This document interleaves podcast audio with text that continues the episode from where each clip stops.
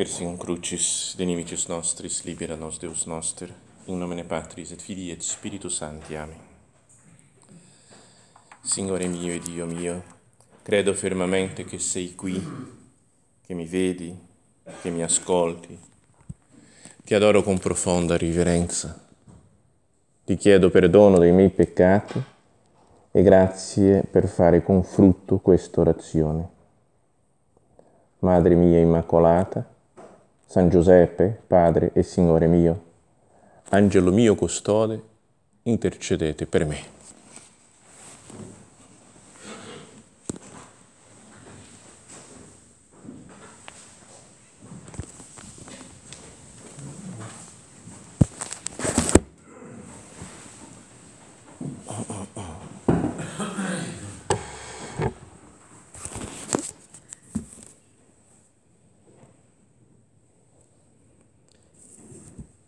Il brano del Vangelo che la Chiesa ci propone oggi di meditare è un, un, passaggio molto conosciuto di un miracolo fatto dal Signore quando lui guarisce la mano inaridita di un uomo nella sinagoga. Dice così il Vangelo di San Luca. Un sabato Gesù entrò nella sinagoga e si mise a insegnare. C'era là un uomo che aveva la mano destra paralizzata. Gli scribi e i farisei lo osservavano per vedere se lo guariva in giorno di sabato, per trovare di che accusarlo. Ma Gesù conosceva i loro pensieri e disse all'uomo che aveva la mano paralizzata, alzati e mettiti qui in mezzo. Si alzò e si mise in mezzo. Poi Gesù disse loro, domando a voi, in giorno di sabato è lecito fare del bene o fare del male, salvare una vita o sopprimerla? E guardandoli tutti intorno, disse all'uomo, tendi la tua mano. Egli lo fece e la sua mano fu guarita. E continua San Luca dicendo che quelli, quei farisei, Fuori di sé dalla collera si misero a discutere tra loro su quello che avrebbero potuto fare a Gesù.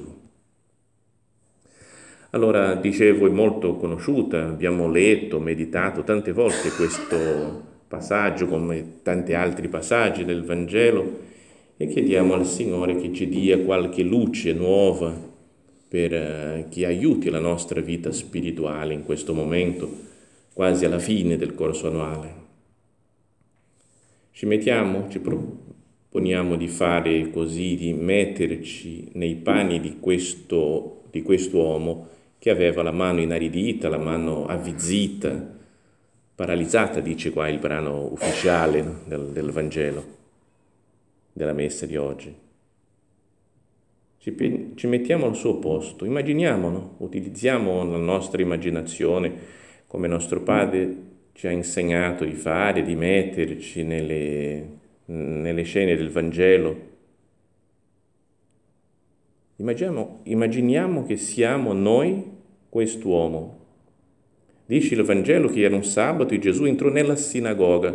Non dice esattamente in quale sinagoga era, ma siccome è passato tante volte, è rimasto per tanto tempo a Cafarnao, possiamo immaginare lì noi a Cafarnao, alcuni forse sono andati già in quel posto, hanno visto le, la, i, resti, le cose che hanno mm, continuato a esistere di quella sinagoga e ci mettiamo lì con la nostra immaginazione, siamo così davanti al Signore, vicinissimi al Signore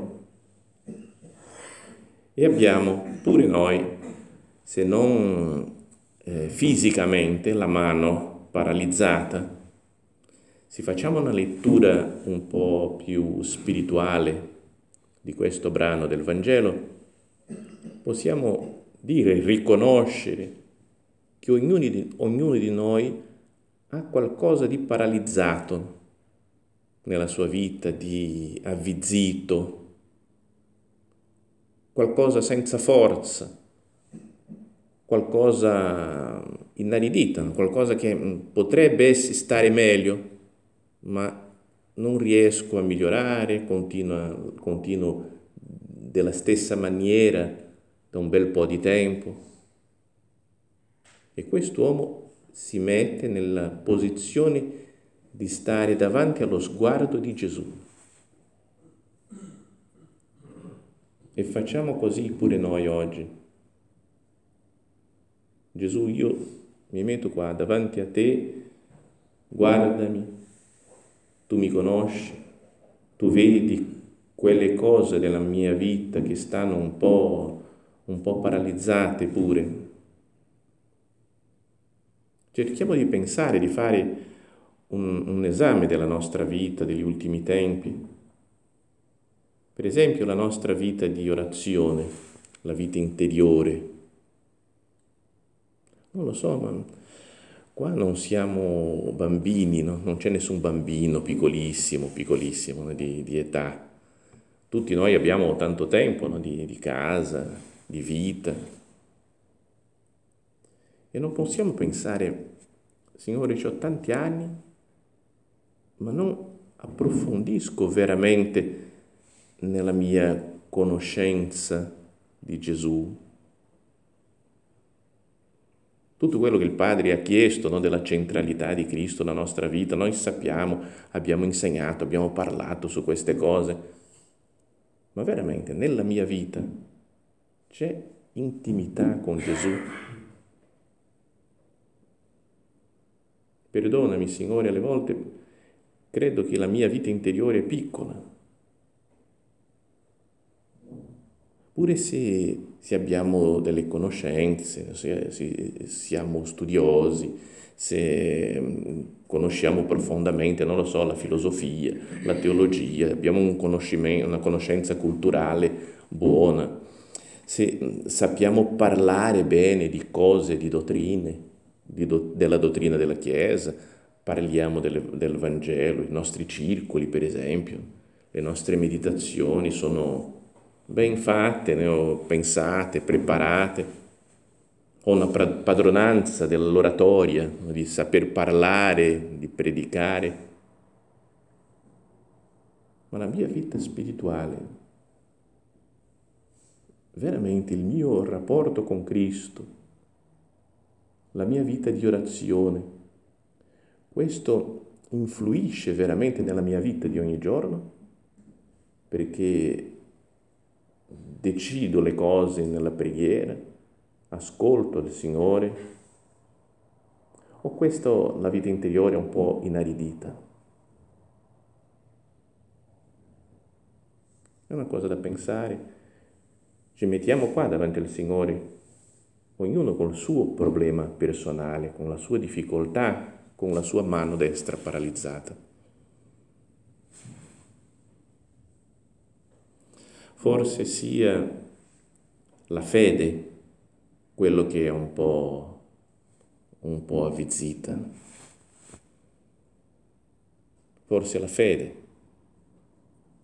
Qualcuno ha detto qua, non lo so, non mi ricordo, tante cose, i mezzi di formazione, le conversazioni, le meditazioni che abbiamo, ma poco tempo fa ricordavamo quella cosa della, dell'uomo di poca fede, non è che non abbiamo fede totalmente, ovviamente siamo, tutti siamo donati al Signore, cerchiamo di fare la sua volontà, ma fede, fede, veramente, ci credo sul serio,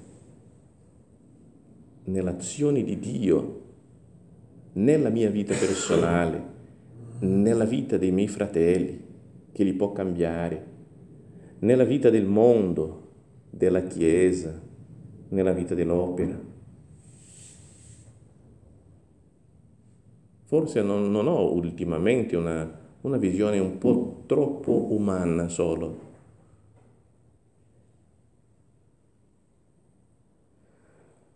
Ho fede, una fede vera, viva.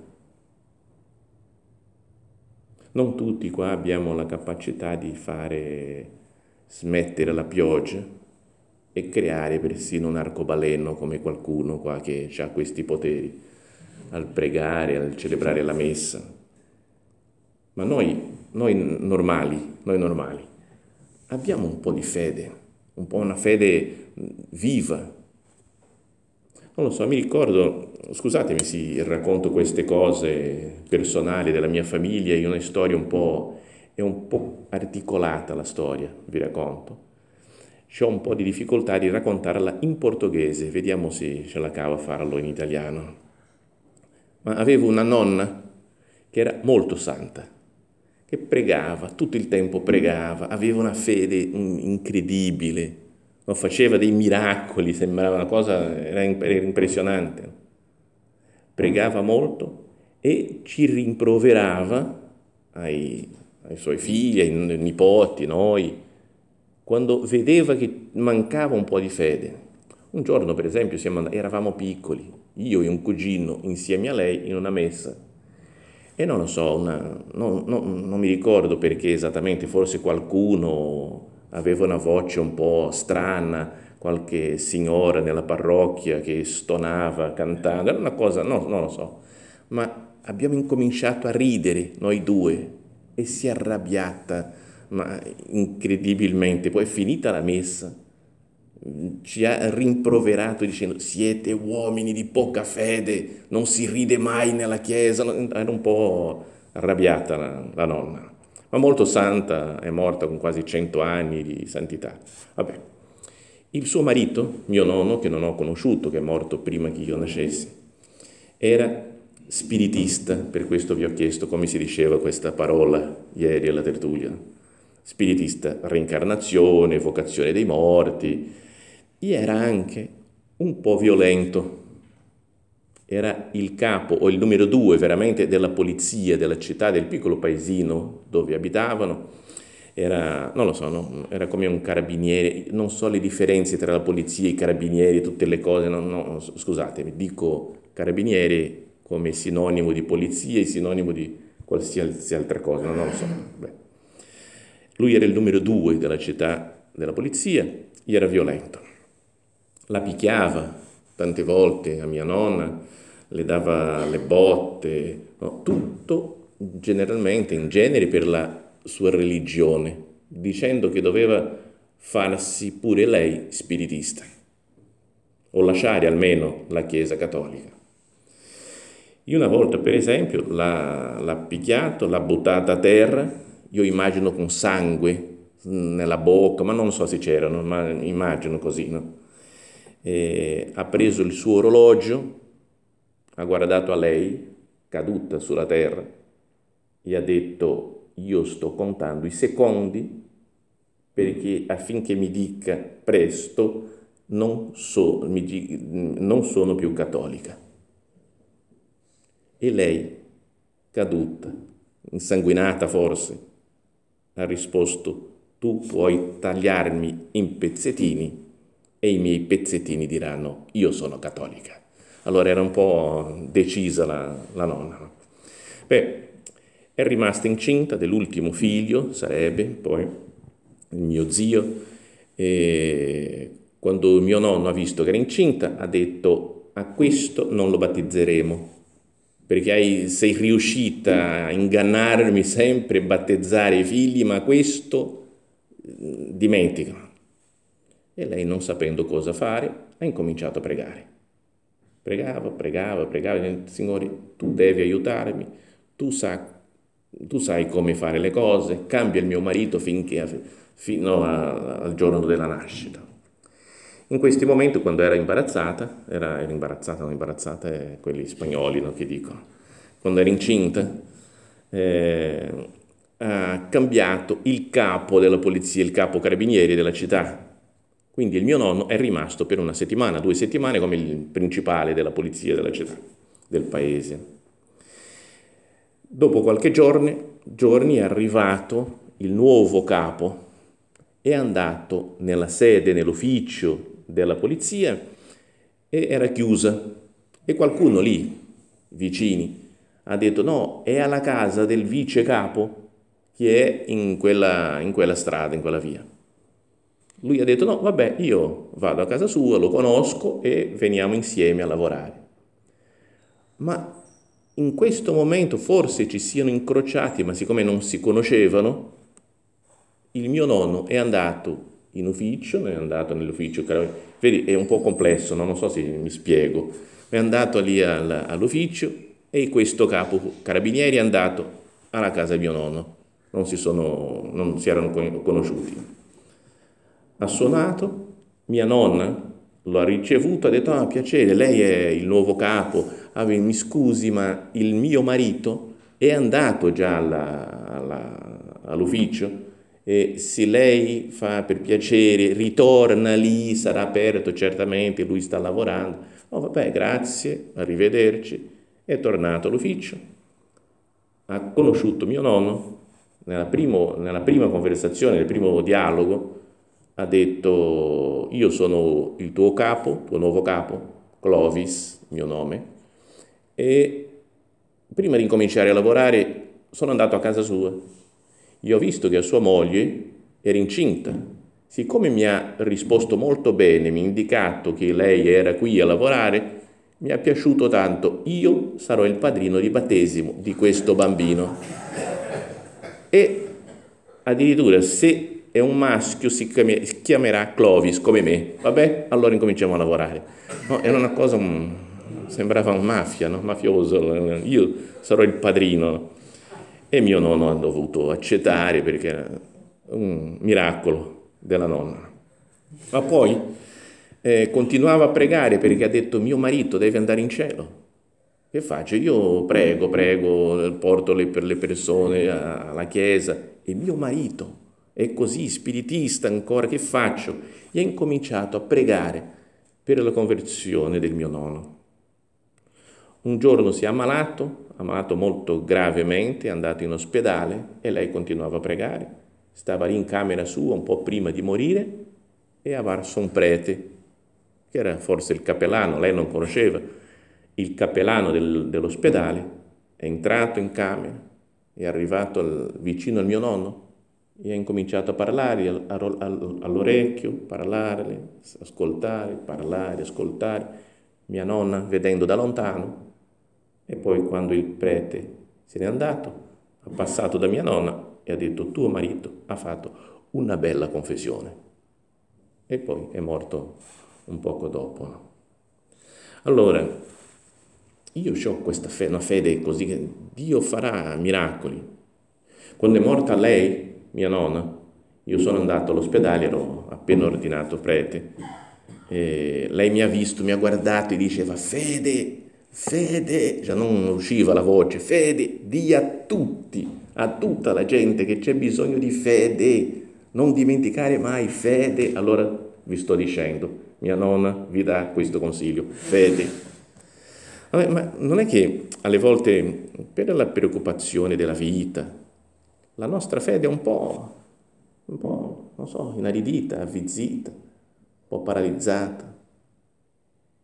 Perdonami, Signore, se, se mi dimentico che sei tu che fa le cose e credo nelle mie forze e mi stanco perché non ce la faccio a fare tutto che dobbiamo fare. E forse quello che sia paralizzato nella nostra vita è l'apostolato, nell'apostolato personale nostro, no? come il, il sopranumerario del caso di ieri, che come ha detto Don Gianni non è una cosa solo dei sopranumerari, noi pure numerari abbiamo questi problemi, alle volte siamo un po' nel nostro apostolato personale un po' paralizzati, con l'apostolato del centro e della nostra casa. Metterci davanti al Signore con questi problemi che ci abbiamo come quell'uomo nella sinagoga si è messo lì davanti al Signore.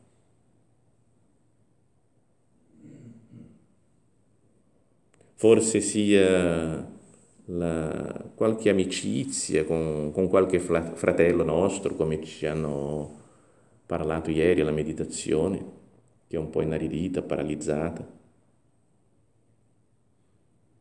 La relazione no, con qualcuno di, della nostra casa. Non parlo, lo rispetto, ma non parlo, non mi avvicino. non mi importo molto con le sue cose, con la sua vita, con le sue preoccupazioni. Gesù cambiaci. Gesù guarisci la mia mano paralizzata. Questa è la situazione di quest'uomo che ha questo problema e va a stare lì dove è Gesù. E noi facciamo oggi, nella nostra orazione, nella messa che avremo tra un poco. Poi viene tutto un, una, ci sarebbe tutta una meditazione no? per parlare sull'atteggiamento dei farisei, di come Gesù reagisce loro. E uh, continuiamo sull'uomo malato. Cosa dice Gesù a lui? Due cose. Ci sono due frasi di Gesù rivolte a quest'uomo con la mano mh, mm, paralizzata. La prima è alzati e mettiti qui in mezzo. Poi Gesù parla con i farisei e di nuovo al malato tendi la tua mano. Due cose. Alzati, mettiti in mezzo e poi tendi la tua mano. E l'uomo fa esattamente quello che dice Gesù di fare. Alzati, mettiti in qui in mezzo. Si alzò e si mise in mezzo. Esattamente come Gesù gli ha detto di fare. E poi tendi la tua mano. Egli lo fece. E la sua mano fu guarita. Allora pensiamo se noi non dobbiamo pure metterci davanti al Signore, ascoltare cose, le cose che Lui ci dice Immaginiamo che lui ci dice proprio queste due frasi. Alzati e mettiti qui in mezzo. Alzati. Il verbo nel greco è geiro, che è il verbo della risurrezione. Risuscita sarebbe. Potrebbe essere... È alzati, però se ascoltiamo in un senso spirituale, Gesù dice risuscita esce da questo mondo di morte, è come che un, un Lazzaro veniforas. Ma noi forse Gesù pure dice così, esci da questo mondo, da questa situazione di, non lo so, di, di, di, di peccato, di stanchezza o di aridità. Alzati e mettiti qui in mezzo fatti vedere, fatti fa, eh, che gli altri conoscano questo tuo problema alla direzione spirituale o qualcuno, non abbi paura di, di che la gente veda che hai pure dei difetti. Alle volte vogliamo, non lo so, sembrare persone brave, buone, che non hanno sbagliato mai. Gesù dice vinci l'orgoglio, forse non lo so se quest'uomo aveva un po' di, di vergogna del suo difetto, una mano paralizzata e era lì nascosto dietro gli altri forse nella sinagoga e Gesù fa, vieni più avanti, fatti vedere, mettiti qui in mezzo, vinci l'orgoglio, non abbi paura di cosa penseranno gli altri. Non ti ci dice questo pure il Signore? Alzati, esci da questa situazione di morte e mettiti qui in mezzo. Fatti vedere, riconosci le tue difficoltà, i tuoi peccato, peccati. Se io, Signore, riconosco la mia situazione, i miei difetti e mi alzo e mi metto davanti a te, è un segno che voglio cambiare, che voglio che la mia mano non sia più inaridita, non sia più paralizzata. Aiutami, Signore. Non voglio continuare con questo problema un po' nascosto, per vergogna, per esempio, per orgoglio, rimango con il mio difetto. Questa è la prima frase che Gesù gli dice, alzati e mettiti qui in mezzo. E si alzò e si mise in mezzo. Poi l'altra frase di Gesù, tendi la tua mano. Tendi la tua mano. Questo, tante volte questa frase mi ha fatto meditare. Ci sono queste cose che dicevano, per esempio, eh, che come lui aveva la mano paralizzata e non riusciva a tenderla, e Gesù gli dice tendi la tua mano, ma lui poteva dire no, non sono capace, non ce la faccio a fare questo.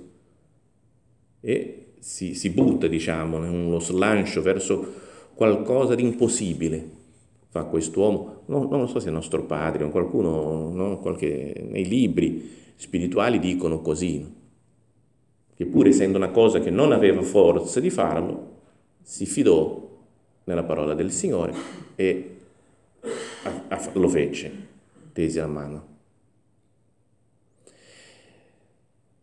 Pure questa frase, di tendere la mano, è una frase applicata a Gesù tante volte nel Vangelo, quando lui tendi la mano, tocca le persone e li guarisce.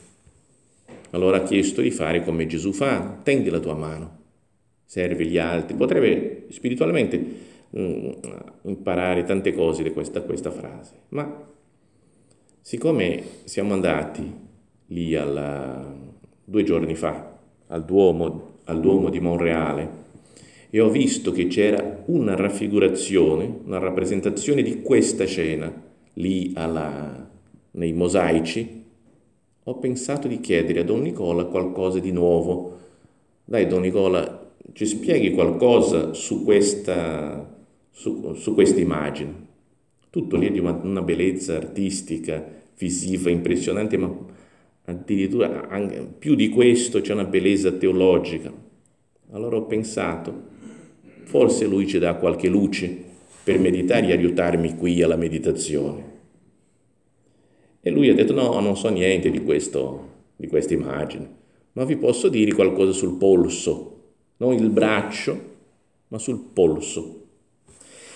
E ci ha spiegato che il polso ha un rapporto con la vita, perché quando qualcuno è, è caduto, sdraiato lì, non sai, non sai se è vivo o morto, lo prendi, lo, misuri il polso per vedere se è vivo o se è morto.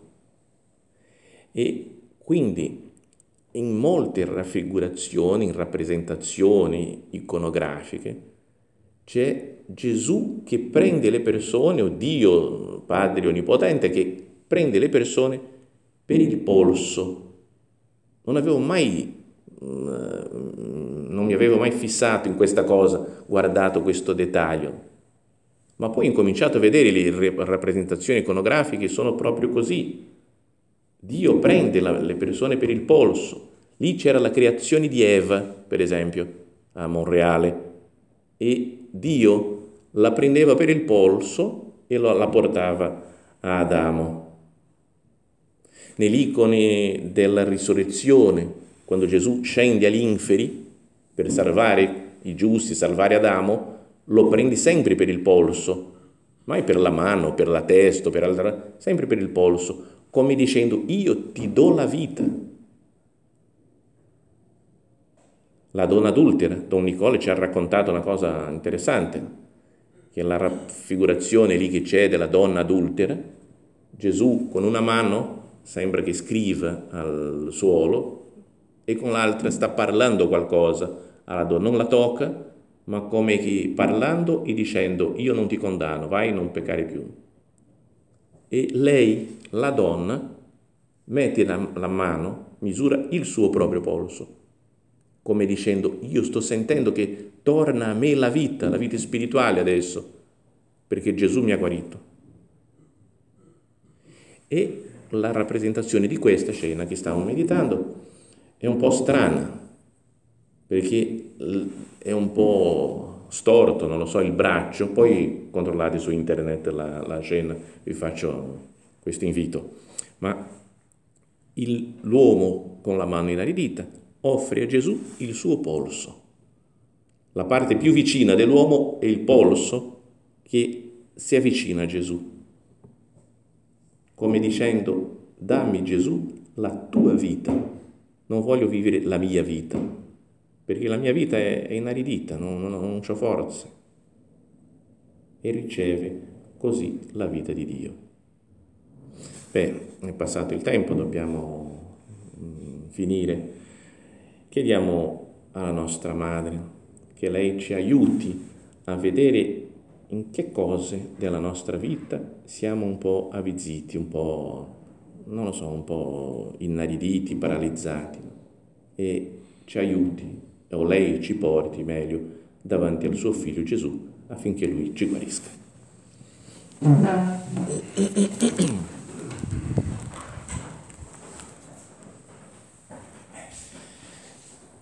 Ti ringrazio, mio Dio, dei buoni propositi, affetti ed ispirazioni che mi hai comunicato in questa orazione. Ti chiedo aiuto per metterli in pratica. Madre mia Immacolata, San Giuseppe, Padre e Signore mio, Angelo mio custode, intercedete per me.